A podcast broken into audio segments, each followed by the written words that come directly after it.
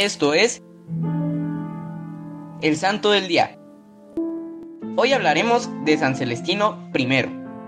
Nada se conoce de su historia antigua, excepto que fue un romano y que el nombre de su padre fue Priscus. Se dice que vivió un tiempo en Milán, con San Ambrosio. En el 418, San Agustín le escribió de una manera reverencial. Él sucedió a San Bonifacio I como papa el 10 de septiembre de 422.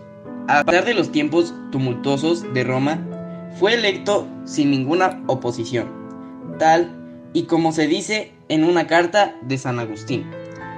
La misma fue escrita al pontífice muy poco después de haber sido nombrado como tal. En ella, el gran doctor le pide su asistencia en arreglar las dificultades con Antonio, obispo de Fesula en África. San Celestino escribió cartas a los obispos para corregir abusos, disipar dudas doctrinales y combatir herejías, o simplemente para prohibir a los obispos llevar un cinturón o el manto propios de los monjes.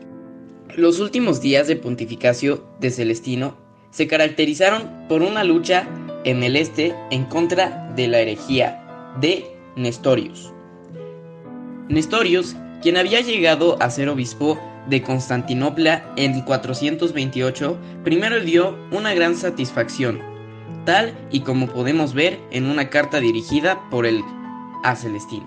Celestino I murió el 27 de julio de 432. Yo te invito a que como San Celestino siempre hagas lo correcto para la Iglesia Católica.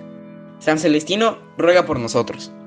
Servidores Amoris Christi, Movimiento Amoris Mater. Haz todo con amor.